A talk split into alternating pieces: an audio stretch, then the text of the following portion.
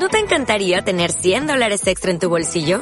Haz que un experto bilingüe de TurboTax declare tus impuestos para el 31 de marzo y obtén 100 dólares de vuelta al instante. Porque no importa cuáles hayan sido tus logros del año pasado, TurboTax hace que cuenten. Obtén 100 dólares de vuelta y tus impuestos con 100% de precisión. Solo con Intuit TurboTax. Debes declarar para el 31 de marzo. Crédito solo aplicable al costo de la presentación federal con TurboTax Full Service. Oferta sujeta a cambios o cancelación en cualquier momento.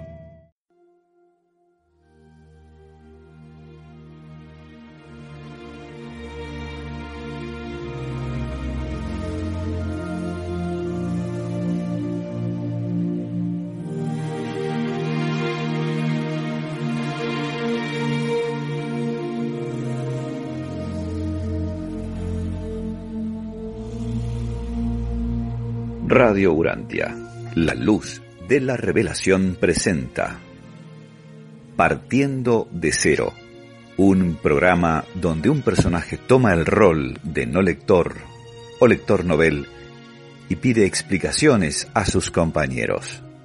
Adelante, a seguir aprendiendo con el libro de Urantia.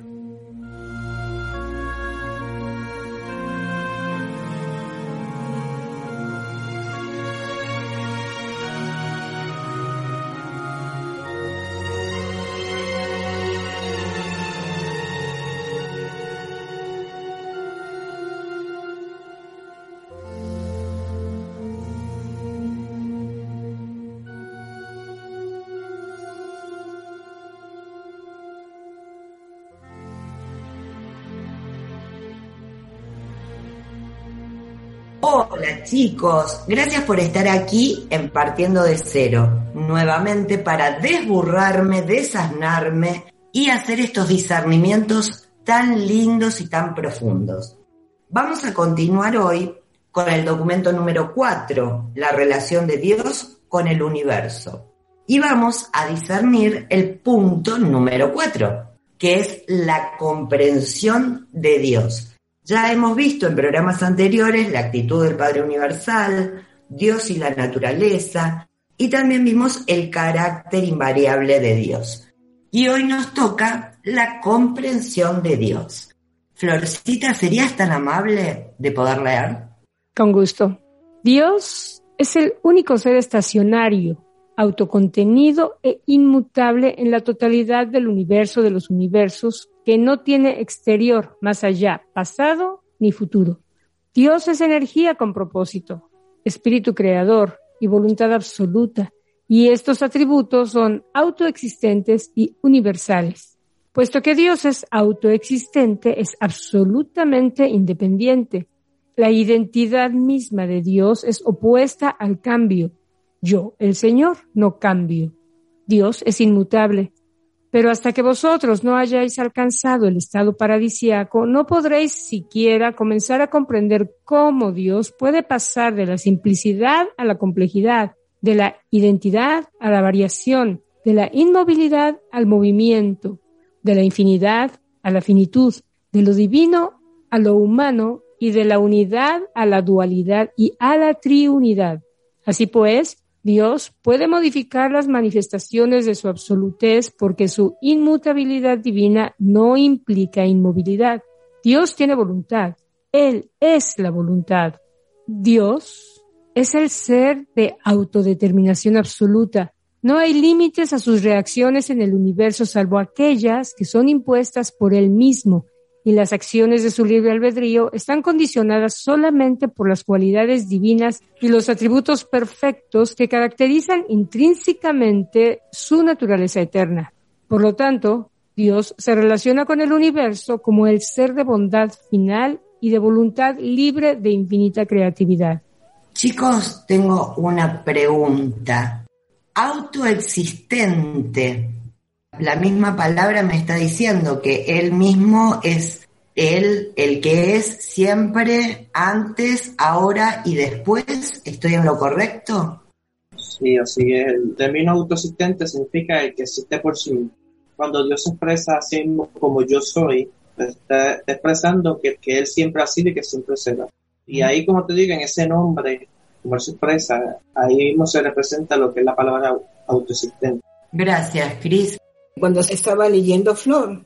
Hablaba de la inmovilidad, que era autoexistente, independiente e inmutable, pero que esa inmutabilidad no implicaba inmovilidad. Eso respondió un poco que yo decía, un momentito, si dice que no cambia, entonces ¿cómo puede ser vivo si la verdad es viva y es movimiento?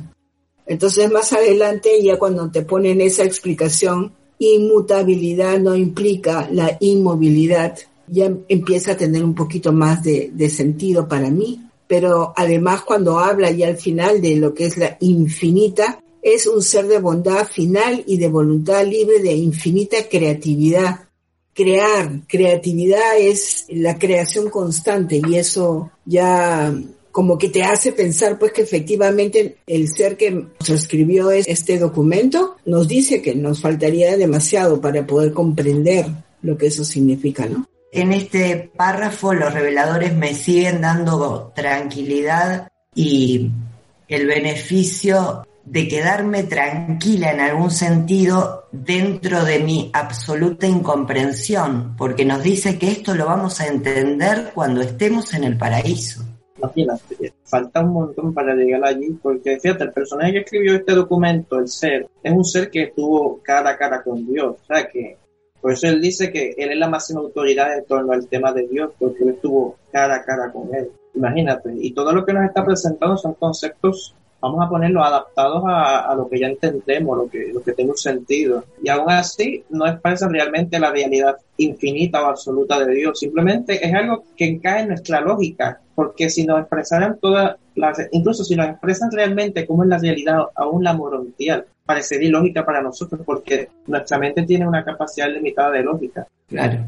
En torno a la inmovilidad o sea que cuando dice que Dios no cambia, pero se mueve, está hablando de que Dios mismo se expresa a través de los absolutos, de los espíritus, de todos estos seres que han ido apareciendo por su propia creación. Entonces, significa que si tú los observas, tú dices, o sea, Dios cambió, en realidad no. Simplemente que todos estos seres están liberando lo que ya está dentro del infinito. Sabemos que el infinito contiene todos los potenciales y todas las probabilidades de todas las existencias. Cuando aparece un ser, no está cambiando el infinito, es el mismo, simplemente está moviéndose.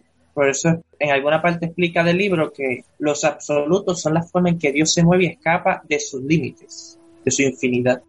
Oye, pero yo, yo pregunto algo, ¿no? ¿Acaso nosotros los seres humanos no tenemos esa parte de la complejidad con la simplicidad y también de pasar de lo divino a lo humano? ¿Tenemos esas cosas de la unidad, dualidad? Creo que eso también son pequeños rezagos o lucecitas de lo que significa ser hijos de Dios, ¿no? Me parece, porque no, claro, no llegamos a igual a entenderlo plenamente, pero creo que el, ser humano, como no se analiza, no nos analizamos y nadie nos enseñó a analizar, por lo tanto asumimos que somos, tenemos un solo rol y una sola función.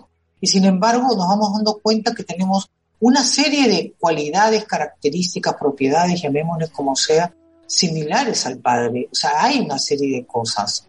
Claro, la única cosa que creo que sí tiene él muy claro es eh, el manejo de ese libre albedrío, ¿no? De imponerse y autoimponerse, el nunca, digamos, utilizar o transgredir esa misma orden que él dio. Nadie puede violentar el libre albedrío de sus hijos, ¿no? Creo que esa es una cosa interesante. Eso es lo más a mí, en mi entender, es lo más difícil que puedo hacer.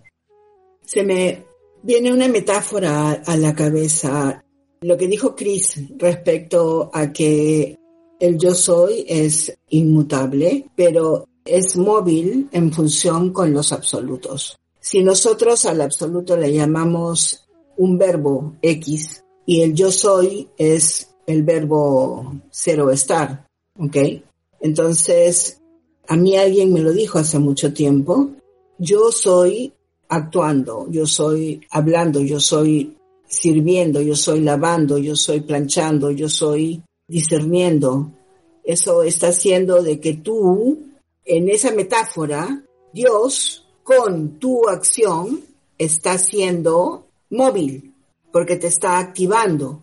A mí me lo dijeron por un tema personal, ¿no? Me dijeron, no te preocupes de que tú seas yo soy, eso no tiene nada que ver contigo porque El verbo ser o estar es un verbo auxiliar que solamente cobra vida cuando es útil a otro verbo. Entonces, cuando estabas tú hablando de eso, se me vino esa metáfora a la cabeza. No sé si está muy rayada o no, no sé si me la entienden. Y ahí viene la frase, ningún ser vive para sí mismo. Entonces, obligatoriamente yo soy tiene que significar algo, siempre, un rol en la creación, algo. Y se sigue expresando y se sigue expresando. Por ejemplo, creo hijos creadores que a su vez crearon seres de menor rango, como los ángeles, o sea, que es como, como, es como si Dios mismo se expandiera y, y eso mismo sigue siendo un yo soy. Yo soy el espíritu infinito, yo soy el hijo creador, yo soy el Micael número tal, yo soy esta persona tal, o sea, es bien interesante, o sea, cómo Dios mismo se humildemente se expresa, se derrama, y a pesar de que Él es grande, o sea, y tiene todo el poder, tiene toda la voluntad, decide siempre entregarse a sí mismo, donarse a sí mismo, es como que eso es parte de su naturaleza. Y es la única forma de que Él puede escapar. Para Él ser verdad, belleza y bondad absoluta, Él tiene que actuar de esa manera. No puede ser de otra forma. Incluso si lo comparamos con los dioses que conocemos de las religiones, se quedan muy chiquitos porque estos dioses siempre, más que bondad, humildad, lo que representan es poder, reinado, soberanía, tiranía. Entonces, como que tú te das cuenta de la gran diferencia de, los conceptos. Hermoso. Gracias, gran reflexión, Cris. Y me encantó, Chechu, lo que dijiste. La verdad que me dio la imagen de movimiento, ¿no? Y bajándolo también un poco a tierra con lo que decía Mai sobre el hombre, justamente en una miniatura en potencia, es esto que solemos decir, ¿no? Ser cada vez mejores nosotros dentro de nuestras limitaciones y ser cada vez nuestra mejor versión, aprender de la experiencia. El ser humano es el único animal que se tropieza dos, tres veces en el mismo lugar. ¿eh? La verdad que es ridículo. Por un lado hasta risueño y por otro lado decís, pero ¿cómo puede ser? Y bueno, cada uno aprende la experiencia como puede, en el tiempo que puede, y por eso también estamos creados así, para atravesar esas experiencias y quizás repetirlas hasta que aprendemos de ella. Florcita, ¿serías tan amable de continuar con la lectura? El Padre Absoluto es el creador del universo central y perfecto, y el Padre de todos los otros creadores. Dios comparte con el hombre y otros seres la personalidad, la bondad y otras numerosas características, pero la infinidad de voluntad es suya sola. Dios está limitado en sus actos creadores solo por los sentimientos de su naturaleza eterna y por los dictados de su infinita sabiduría. Dios personalmente elige solo lo que es infinitamente perfecto, de aquí la perfección excelsa del universo central, y aún que los hijos creadores comparten plenamente su divinidad, incluso fases de su absolutez, no están completamente limitados por esa finalidad de sabiduría que dirige la voluntad finita del Padre. En consecuencia, en la orden de filiación Micael, la libre voluntad creativa se hace todavía más activa, completamente divina y casi última, si no absoluta. El Padre es infinito y eterno, pero negar la posibilidad de su autolimitación volitiva llevaría a la negación del concepto mismo de su absolutez volicional. La absolutez de Dios penetra los siete niveles de la realidad universal y la totalidad de esta naturaleza absoluta está sujeta a la relación del Creador con su familia de criaturas en el universo. La precisión puede caracterizar la justicia trinitaria en el universo de los universos, pero en todas sus vastas relaciones de familia con las criaturas del tiempo, el Dios de los universos es gobernado por el sentimiento divino. En primer y último término, eternamente, de todos los títulos posibles por los cuales podría ser conocido con propiedad, he sido instruido a describir al Dios de toda la creación como el Padre Universal. En Dios el Padre, las acciones de su libre voluntad no están regidas por el poder, ni están orientadas solamente por el intelecto. La personalidad divina está definida como consistente en espíritu y manifestándose a los universos como amor. Por tanto, en todas sus relaciones personales con las personalidades de las criaturas de los universos, la primera fuente y centro es siempre y permanentemente un Padre amante, Dios es un Padre en la más elevada acepción del término, está eternamente motivado por el perfecto idealismo del amor divino y esa tierna naturaleza encuentra su expresión más robusta y su satisfacción más grande en amar y ser amado. Chicos, tengo una pregunta que deriva del primer párrafo de esta parte. Cuando dice que Dios el Padre universal es infinitamente perfecto y nombra las órdenes de Micael, ¿me estás sugiriendo que los Micaeles llegan a la perfectitud del Padre? Y entiendo que hay una parte de la revelación que explica que todos los seres están destinados a ser perfectos como el Padre es perfecto, pero hay seres que en cierta manera se puede decir que están limitados a, cierta perfección por una era universal. El universo tiene muchas épocas. Entonces hay seres que por su labor y circunstancia pues están limitados a un nivel de perfección, porque hay muchos niveles de perfección hacia el Padre. El Padre es la perfección máxima, pero debajo de él hay muchos niveles relativos de perfección, llegando hasta el ser humano. Entonces, significando que en cualquier momento sí todos los seres van a alcanzar la perfección, porque es el destino de todas las criaturas, ser perfectos, como el Padre es perfecto. Claro, pero dice que en la afiliación Micael es como que la libre voluntad creativa que tienen lo hace como más activo y completamente divino.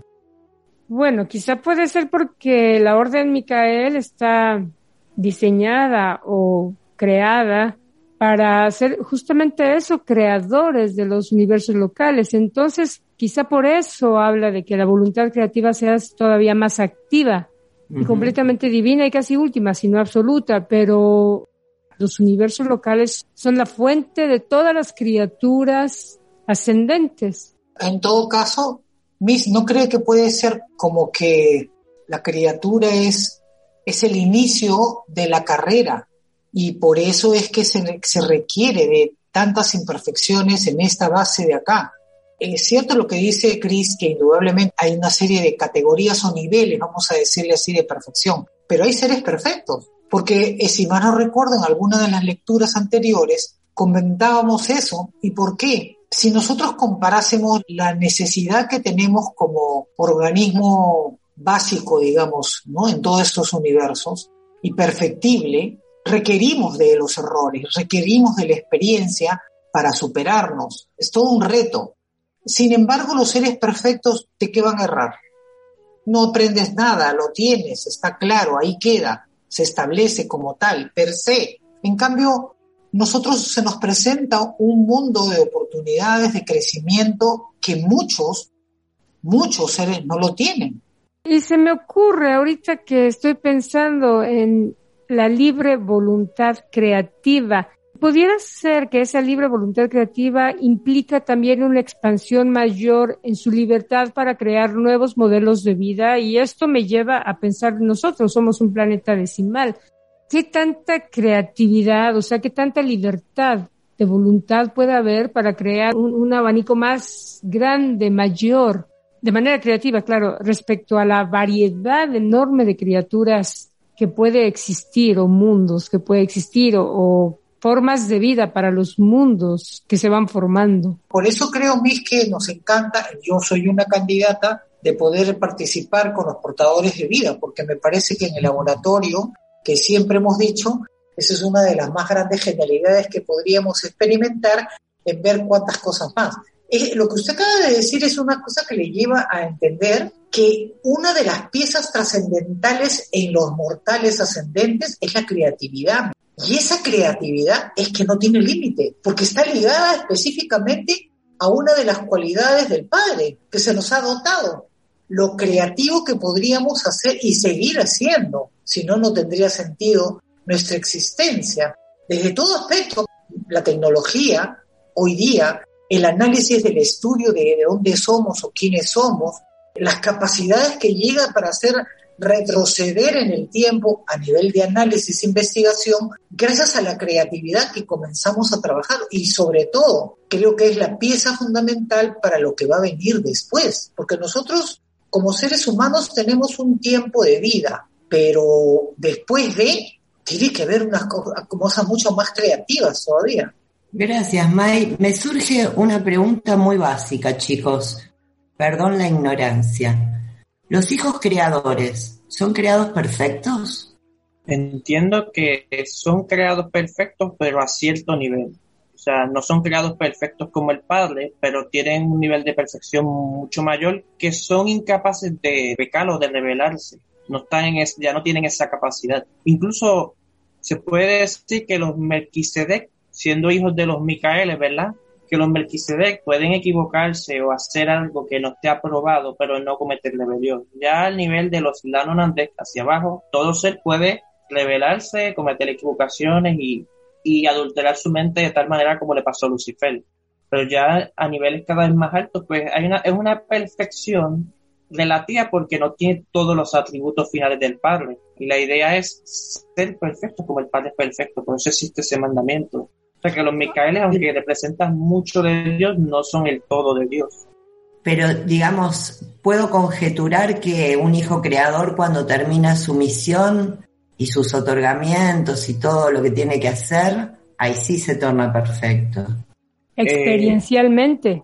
claro. Sí, sube de nivel, se puede ver. Porque tuvo experiencia, fue conocer a sus criaturas, o sea, solo otorgó algo adicional.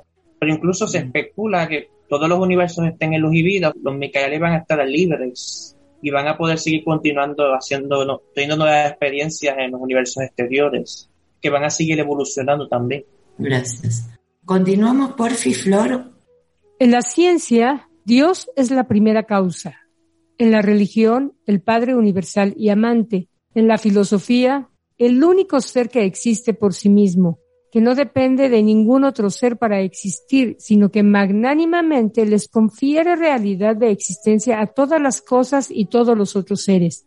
Pero hace falta la revelación para mostrar que la primera causa de la ciencia y la unidad autoexistente de la filosofía son el Dios de la religión, pleno de misericordia y bondad y comprometido a realizar la eterna supervivencia de sus hijos en la tierra. Anhelamos el concepto del infinito, pero adoramos la experiencia idea de Dios, nuestra capacidad de percibir en cualquier momento y lugar los factores de personalidad y divinidad de nuestro concepto más elevado de la deidad.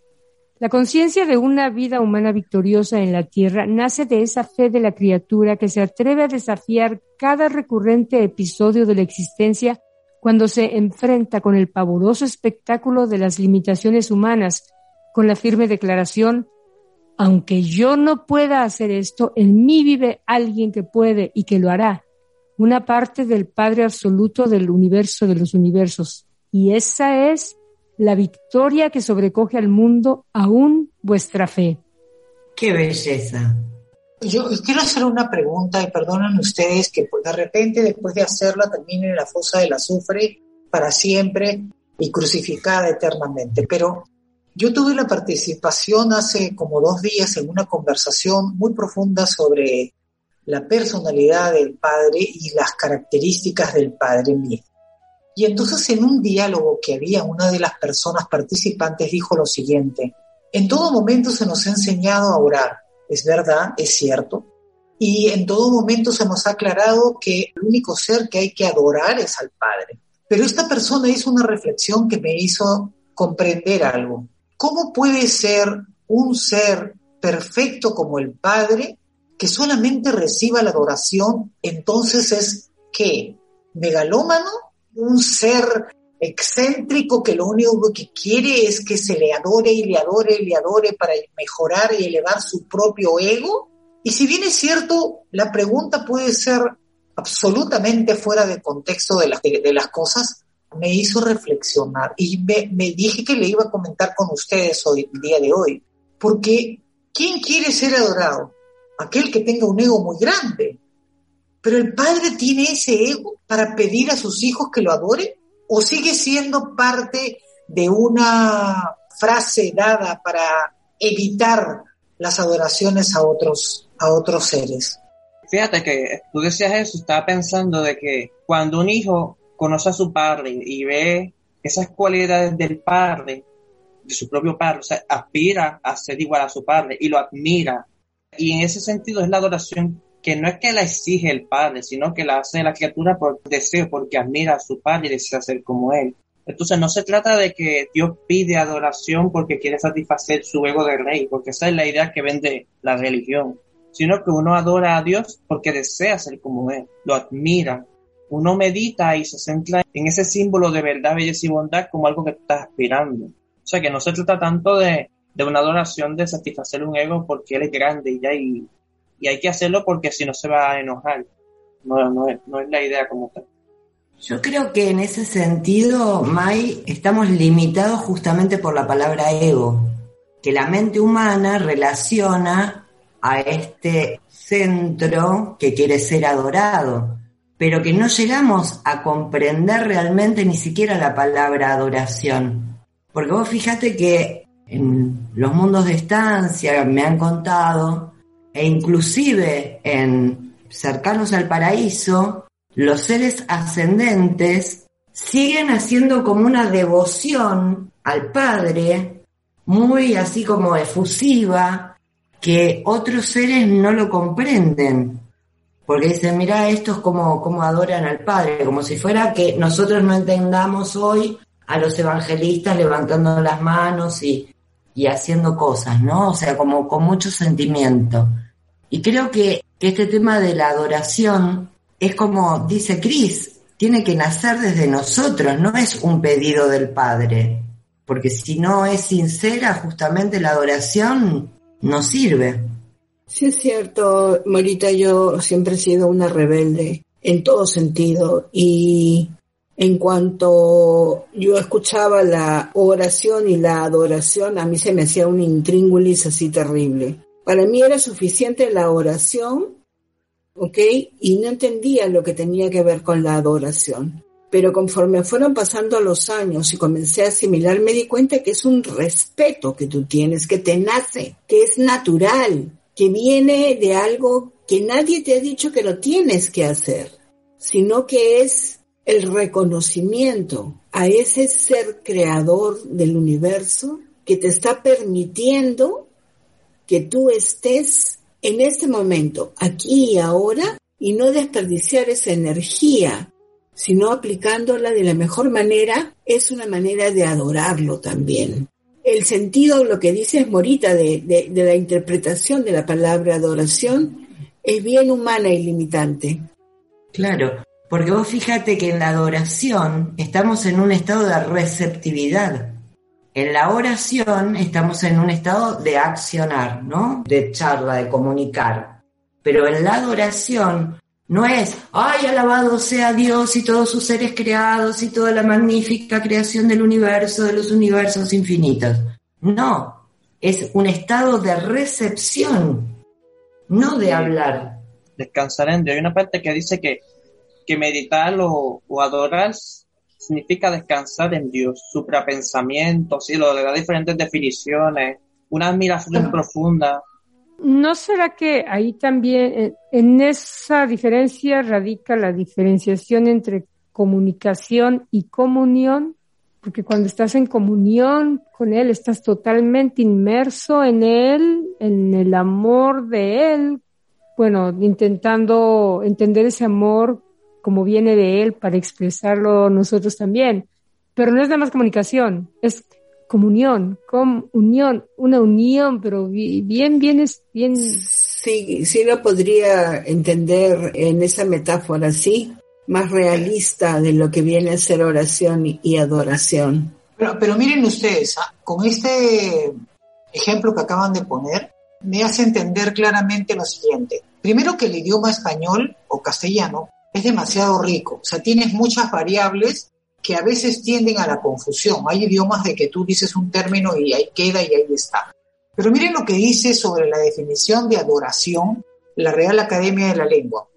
El significado de esta palabra se refiere a reverenciar a un ser que se considera superior o divino. ¿Me entiendes? Este concepto se utiliza cuando se gusta o se quiere algo o alguien extremadamente. Miren, acabamos, yo acabo de, gracias a esto, entender que la adoración no es la veneración, sino la adoración es el inicio de algo, el cariño de algo profundo, porque reverenciar no significa adorar, significa respeto, significa aceptación hacia reconocimiento que es algo superior a nosotros. Eso sí me parece. Yo también creo que la mayoría de las personas, cuando hemos empezado nosotros a, a discernir y a entender el término oración es una cosa y adoración es otra, también a veces dejamos de comprender qué significa la adoración, porque la adoración como veneración no puede ser. Y ahí viene y retomo lo que el planteamiento de la charla que yo participé. Dios no quería, no le, no pretende, ni quiere, ni presupone que lo adores, sino que simple y llanamente lo tengas como referente del respeto al que nosotros tenemos que acceder para ser semejante a Él. Y eso me parece muy claro para mucha gente, ¿no? Yo creo que Él ni siquiera está esperando que tú lo hagas. Él te deja libre. Esa es la parte más amorosa y misteriosa y fascinante de todo esto, que no tienes una obligación, sino que es algo que te nace del alma, una unión, una comunión, un respeto, una reverencia. Y se puede hacer de 80 mil maneras, no importa cuál, cada manera es única y es buena. Creo que va, va por ahí, ¿no? Y el problema está en que todas esas preguntas son hechas con la mente humana, la loca de la casa. Hay una cita que dice que adoración es la búsqueda sincera de los valores divinos y el amor de todo corazón del dador divino de valores. O sea, que tiene que ver con valores, con eso que tú aspiras a, convertirte. Como tenemos como símbolo a Dios, el símbolo de la perfección, de la verdad, la belleza y la bondad, es inevitable que uno lo llegue a adorar, lo admire, lo reverencie por su grandeza y por lo que es, y que eso a su vez nos lleve a querer ser como Él que es totalmente diferente a la idea de veneración, de, decir grande es el Señor, aleluya, gloria a Dios y todo ese tema.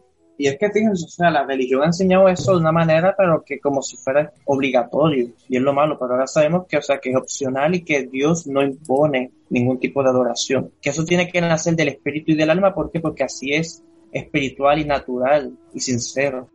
Mucho, mira, era así. Yo participé en una charla en la cual decía, no entiendo por qué quieren hacer adoración al Padre, cuando el Padre no es un megalómano, ni tampoco es uno que desea que a cada rato lo veneren y lo veneren y lo veneren. ¿Por qué la adoración? ¿Por qué todo el tiempo es? Entonces eso vino a la reflexión a que hemos hecho varios conceptos y nos limita, por en el caso mío, me limité a darlo lo que era la, la definición de la Real Academia de la Lengua y no habla de veneración, sino la adoración se refiere al respeto reverencial hacia la semejanza de ese ser superior o supremo.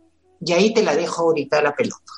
Una de las cosas que, que pasa mucho en la mayoría de religión organizada, y esto viene desde hace 36 mil años en los Vedas, de que se buscaba una veneración, no, no una adoración. Entonces, eso es lo que se ha impuesto en la mayoría de las religiones, ¿no?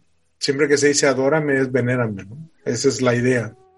Eh, la diferencia con el libro Urantia es que de donde se basa, de donde sacaron los conceptos, es de un libro que se llama Psicología Espiritual, hecho por Wyman, y ahí explica muy bien este, lo que es adoración, pero es un punto de vista psiquiátrico que tiene que ver con el reverenciar a, la otra parte mía o la, parte del otro que está en mí.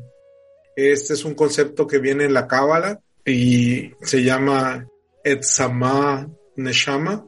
Es un concepto que va más allá de las cinco cualidades o, facultades del alma, que es lo que manejan la mayoría de los conceptos. Este es un sexto concepto que tiene que ver y se traduce, o sea, no, no tiene manera de entenderse, pero se traduce como la porción del creador en mí, o sea, el ajustador para nosotros. Y bueno, de ahí, de ahí sale el concepto este que maneja Wyman, donde la adoración es el tiempo que me doy para regocijarme con, la sola presencia del otro, del creador. Muy bonito. Agus, y también tendría que ver en algún hilo conductor con el In Lakech Maya. No, porque el In Lakech eh, era en una sociedad teísta muy diferente de, de lo que es este el Etzamane Shama. El Etzamane Shama es una emanación que está dentro de ti y que forma parte de ese todo. El concepto del ajustador es exacto tal cual. pero desde la cábala. Ajá. ¿Verdad? Entonces es, Claro. es diferente. Pero el Illakech, digamos, en la traducción no sería una cosa así como el Dios que hay en mí saluda al Dios que hay en ti. Esa fue una traducción, pero en realidad era de iguales, era con pares. Mm. Una relación con pares y no con algo superior. Ujú. Buenísimo. Otra cita que define la adoración, que dice que, que la adoración sería como exaltación de la naturaleza divina o reverencia de la unidad divina. Sí, lo, lo acabamos de ver en el grupo de Mazatlán y está una muchacha que hizo teosofía por muchos años y nos recordaba pues de que Krishnamurti iba mucho hacia esa exaltación del ser, la parte trascendental y era, era muy buena, ¿no? Porque finalmente Annie Besant, la Blavatsky, toda ese- esa pandilla era muy proclive a, a hacer esa exaltación del ser superior. Bueno, pero terrenalmente entonces, Agus, estamos hablando de, no es reverenciar. O sea, cuando se habla de la adoración, la no se habla de rendirle un culto sometido absoluto, sino, No, ese es un concepto de las religiones organizadas. En el libro Adoración es una celebración por la sola existencia del Padre. ah, eso sí, está buenísimo. Así es como vienen los, los textos. Por eso es bien interesante irse a, a las fuentes de donde sacaron esa parte de la adoración. Y pastorita solo Matthew Bl- Block y, una señora alemana han llegado a, a esas fuentes, pero yo pienso que hay más fuentes, ¿no? Que hay fuentes en otros idiomas que no, no se han explorado. De hecho, en México, en las eh, Torres de Viejo, ahí podemos encontrar, ¿no? Vamos a encontrar también algunos libros desde entonces. Yo encontré uno de Vallejo que hablaba también sobre, sobre la adoración y en esos puntos muy interesantes, ¿no? En España también está algunos textos de cuando las neurociencias iban iniciando y hablan también, ¿no? Cómo esa abstracción en el cerebro te lleva a un nivel de darte cuenta eh, increíble, ¿no? Y eso es bien interesante. El problema es de que siempre nos han fauleado los, los religionistas con ese de adórame y serás salvo, adórame y podrás entrar. Sí, es un rollo. Cuando Krishna nunca, nunca pidió algo así, o sea, pero fue la traducción que hizo eh, Prabhupada, fue lo que nos llegó a Occidente en los setentas y fue lo que se quedó, ¿no? Y mucha gente que andaba descarriada, que no tenía figuras de consolación, pues le, le vino como anillo al dedo, ¿no? Porque dentro de la generación hippie había mucho descontento y también mucho dolor y lo que buscaba ser una figura de consolación. En este caso era Papa Krishna, ¿no? O, o, o Mamá Radha. Así que esas fueron la, las fuentes, ¿no? Todos esos descastados términos americanos o sea, que no tenían casa, que no tenían familia, que no tenían raíces, pues ahí las hicieron, ¿no? Con una doctrina que te obligaba a adorarlo para poder pertenecer. Entonces, si vemos el contexto histórico, se explica mucho, ¿no? Aquí en México en los 60 pasó lo mismo, ¿no? Con el movimiento hipioso. Y se explica por qué buscar una doctrina tan extraña, tan fuera de las raíces, cuando aquí había muchísimo más con los chamanes, con las religiones originarias, pero se, sale el público a buscar algo totalmente eh, fuera de, lo normal por esa ausencia ¿no? de figuras consolatorias. Bien, bueno, la verdad que hoy hemos aprendido un montón. Esto fue Partiendo de Cero, un programa exclusivo para Radio Urantia con todo el equipo de Radio Urantia. Y como siempre, los comprometo para la próxima, así nos seguimos desburrando. Bye, hasta otra oportunidad. Hasta la hasta próxima, luego. un placer estar aquí. Que la pasen muy bien. Gracias.